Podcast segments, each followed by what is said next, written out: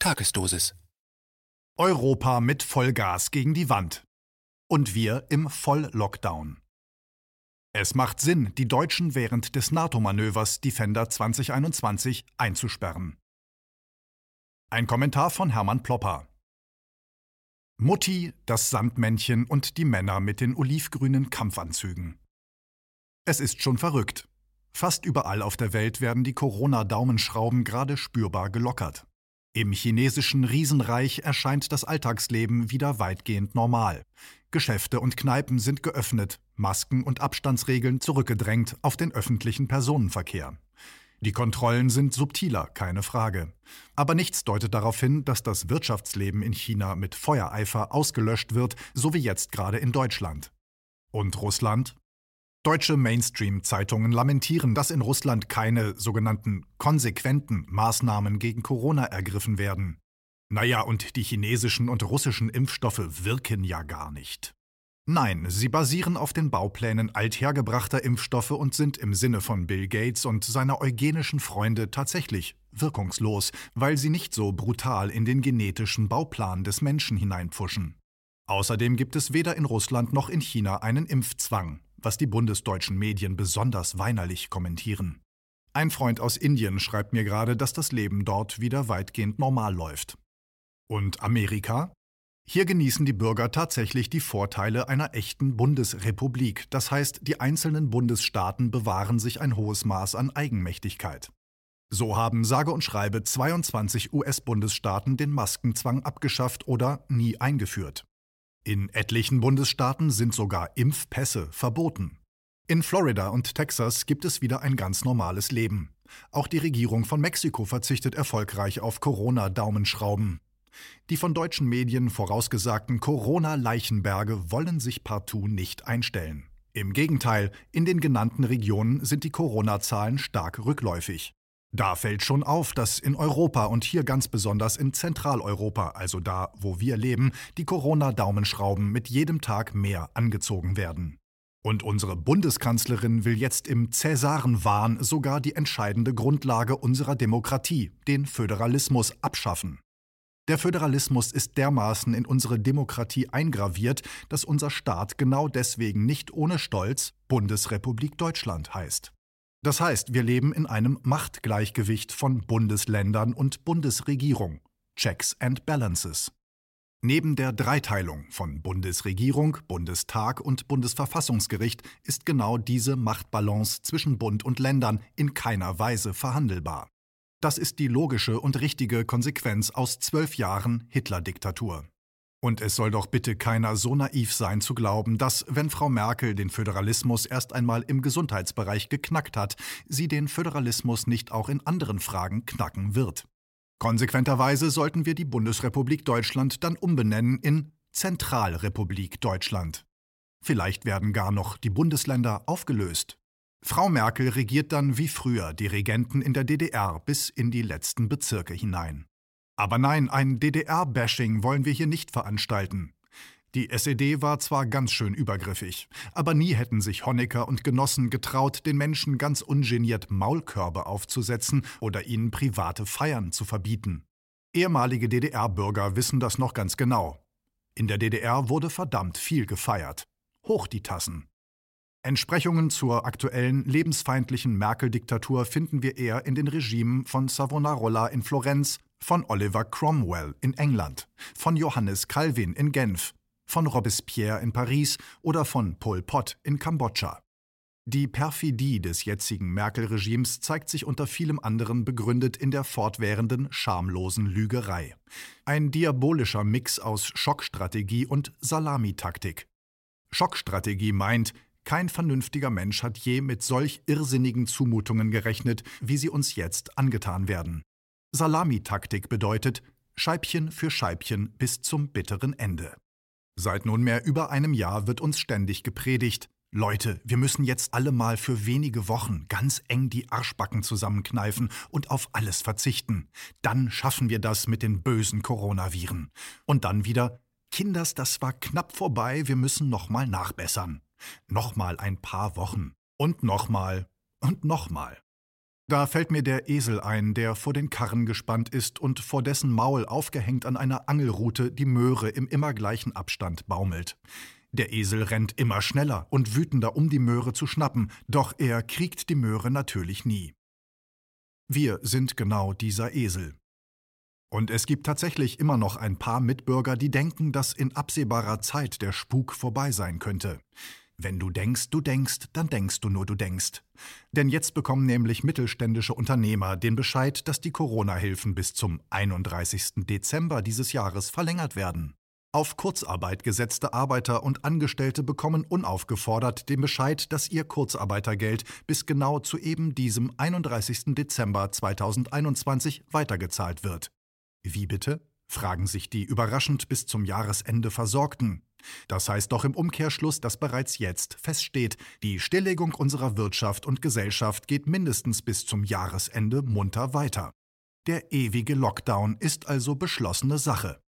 Alles klar. Es hängt also rein gar nichts von unserem Wohlverhalten ab.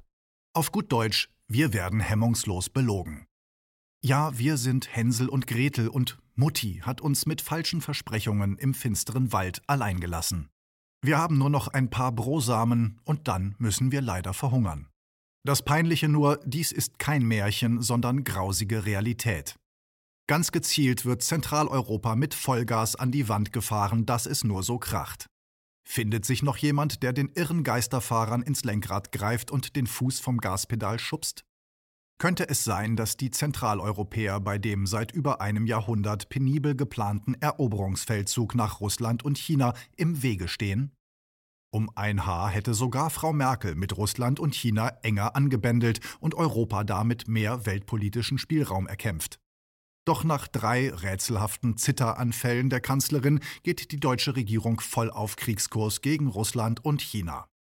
Ist es denn ein Zufall, dass Mutti uns gerade jetzt in unser Heim einsperrt und für uns Erwachsene das Sandmännchen schon um neun Uhr abends anfliegen lässt? Und dass genau zur gleichen Zeit ein groß angelegtes NATO-Manöver mit Potenzial zur Erweiterung als heißer Krieg in der Ukraine stattfindet?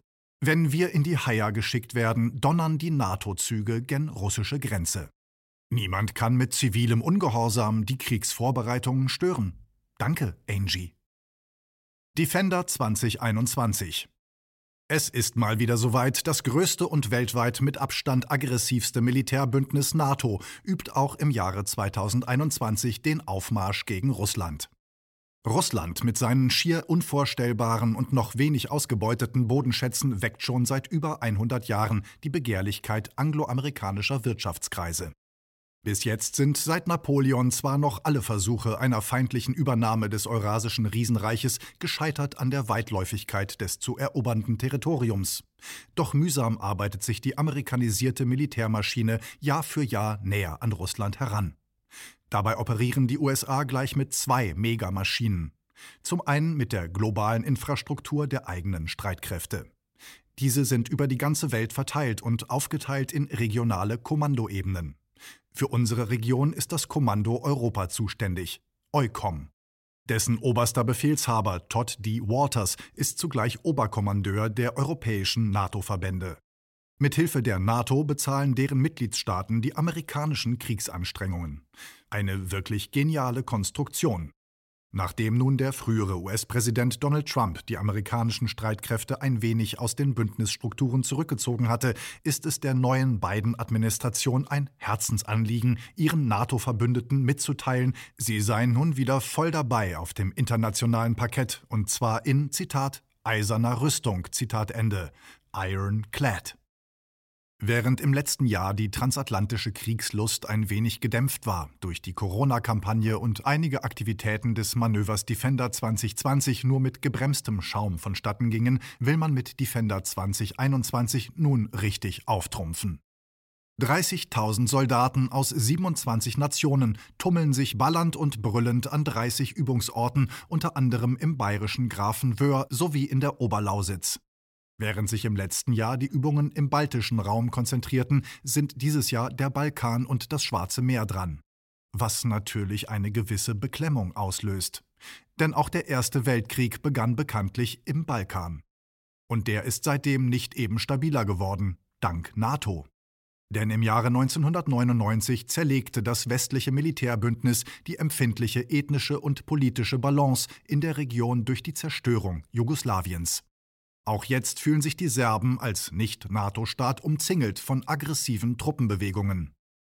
Vom Kosovo, das der Westen Serbien einfach mal eben gestohlen hat, landen und starten Flugzeuge vom US-Stützpunkt Bond Steel.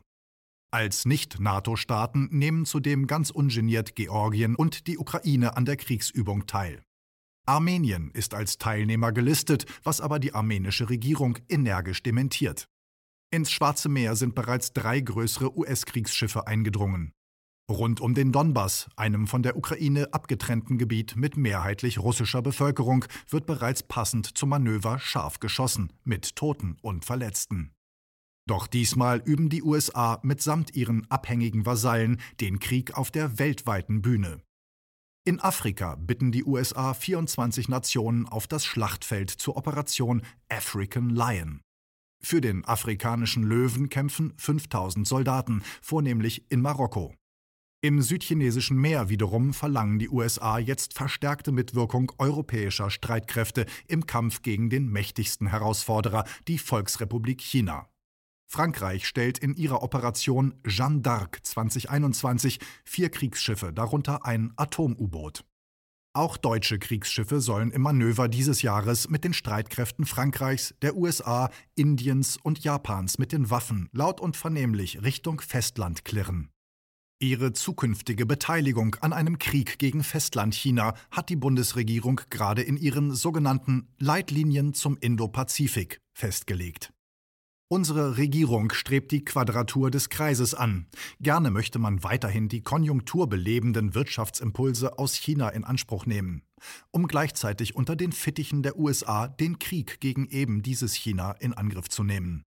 Die Beteiligung an Defender 2021 durch die Bundeswehr mit lediglich 430 Soldaten nimmt sich dagegen eher bescheiden aus. Deutschland ist jetzt kein umworbener Frontstaat mehr. Die Stafette ist an die baltischen Staaten, Polen, Rumänien und Bulgarien übergegangen. Doch ist Deutschland eine wichtige logistische Drehscheibe. Von deutschen Häfen werden die amerikanischen Panzer mit der Eisenbahn und auf Straßen gen Osten transportiert. In diesem Zusammenhang würde natürlich ein totaler Lockdown, wie ihn unsere geliebte Bundeskanzlerin gerade anstrebt, absolut passen. Die Menschen sind zu Hause eingesperrt, wenn die Züge mit dem Kriegsgeschirr nachts auf den Bahngleisen nach Osten rollen, unter anderem auf der Strecke von Cottbus nach Görlitz. Und es ist ja auch den Soldaten so viel Angst vor Corona gemacht worden, dass ihnen jeder Kontakt mit der einheimischen Bevölkerung oder Friedensaktivisten erspart werden soll, wie die Lausitzer Rundschau zu berichten weiß. Zitat Auf den Transportrouten sollen die Soldaten möglichst wenig mit anderen Menschen in Kontakt kommen. Zudem wurden die Übungen so angepasst, dass möglichst wenige Kontakte bestehen. Zitat Ende. Selbstverständlich sind die Rekruten bereits PCR getestet und nach Möglichkeit auch schon geimpft. Stellt sich die Frage, ob die NATO-Übung unter derart optimalen Bedingungen an der sogenannten Heimatfront womöglich in einen heißen Krieg übergehen könnte. Die Kräfteverhältnisse würden einen Blitzkrieg gegen Russland auf den ersten Blick zu einem Spaziergang machen. Die USA geben nämlich alleine schon das Zwölffache für Rüstung aus wie Russland. 738 Milliarden Dollar gegen 60,6 Milliarden Dollar. Großbritannien gibt alleine laut Statista schon mehr für Rüstung aus als Russland, nämlich 61,5 Milliarden Dollar. Russlands 3.345.000 Soldaten stehen 3.580.000 NATO-Soldaten gegenüber. Die NATO verfügt über 18.741 Panzer gegen 15.500 russische Panzer. Bei den Raketensystemen hat Russland mit 3781 Stück ein leichtes Plus gegen die 3437 Exemplare der NATO. Quantitative Vergleiche sind indes nur bedingt aussagefähig, denn Russland kann beim atomaren Gleichgewicht des Schreckens mit den USA immer noch locker mithalten, was im Zweifelsfall alle anderen Verhältnisse mehr als aufwiegt. Zudem hat das nunmehr engere Militärbündnis zwischen Russland und China aufgrund der chinesischen Wachstumsdynamik ein großes Zukunftspotenzial. Vor allem aber ist die Verkehrsinfrastruktur in Osteuropa immer noch mangelhaft, wenn es darum geht, 60 bis 80 Tonnen schwere NATO-Panzer zu tragen, wie der oberste Befehlshaber von Defender 2021, General Cavoli, monierte. Es dauert noch, bis die Europäische Union die projektierten 6,5 Milliarden Euro für die Sanierung der Verkehrswege eingesetzt hat. EU und NATO arbeiten nämlich eng verzahnt am geplanten Krieg zur Eroberung Eurasiens zusammen. Wir haben also noch eine Galgenfrist bis zum heißen Krieg. Währenddessen sitzt die deutsche Friedensbewegung gefesselt und geknebelt im Schreibtischstuhl fest. Zunächst haben sich die Friedensfreunde über die Einschätzung der Corona-Situation verkracht. Und jetzt wird obendrein unter hygienischen Vorwänden jede Form des Protests gegen die Kriegsvorbereitungen strikt unterbunden. Keine Ostermärsche, keine Rammstein-Demo. Doch darf diese existenzielle Bedrohung nicht unkommentiert bleiben. Es geht um alles. Ob man nun an die offizielle Version über Corona glaubt oder ob man Corona-Skeptiker ist, bei der Frage von Krieg oder Frieden müssen alle zusammenstehen. Oder sehe ich da etwas falsch?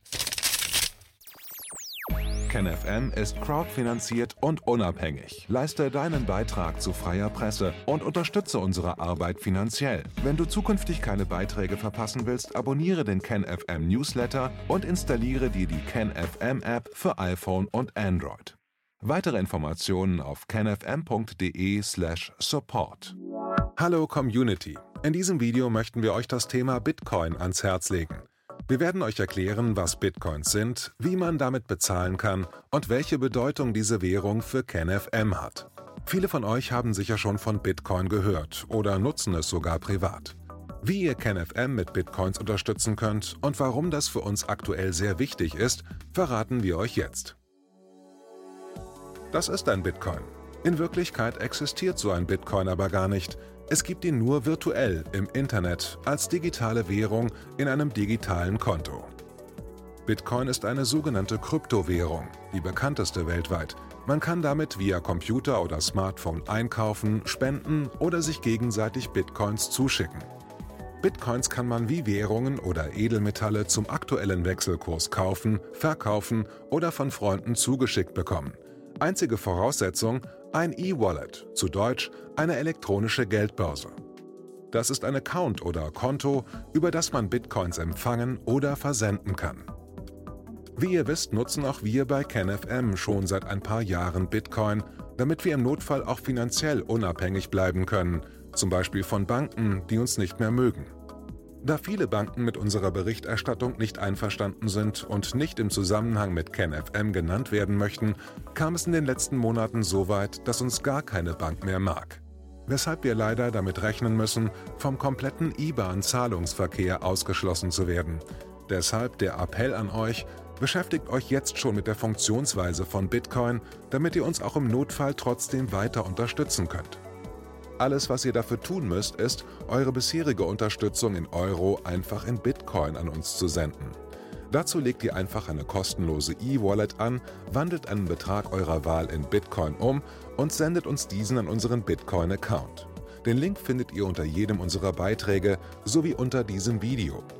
Alternativ dazu könnt ihr aber auch diesen QR-Code mit eurem Smartphone scannen.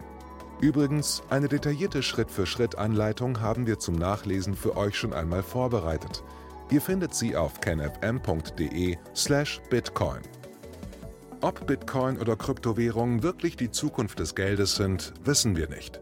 Aber vielleicht ist das bald unsere einzige Option, so unabhängig wie möglich und vor allem ohne Bankkonto für euch in Zukunft weiterhin freien und unabhängigen Journalismus machen zu können. Wir hoffen sehr auf eure Unterstützung und sagen jetzt schon tausendmal Danke. Euer Team von KenFM.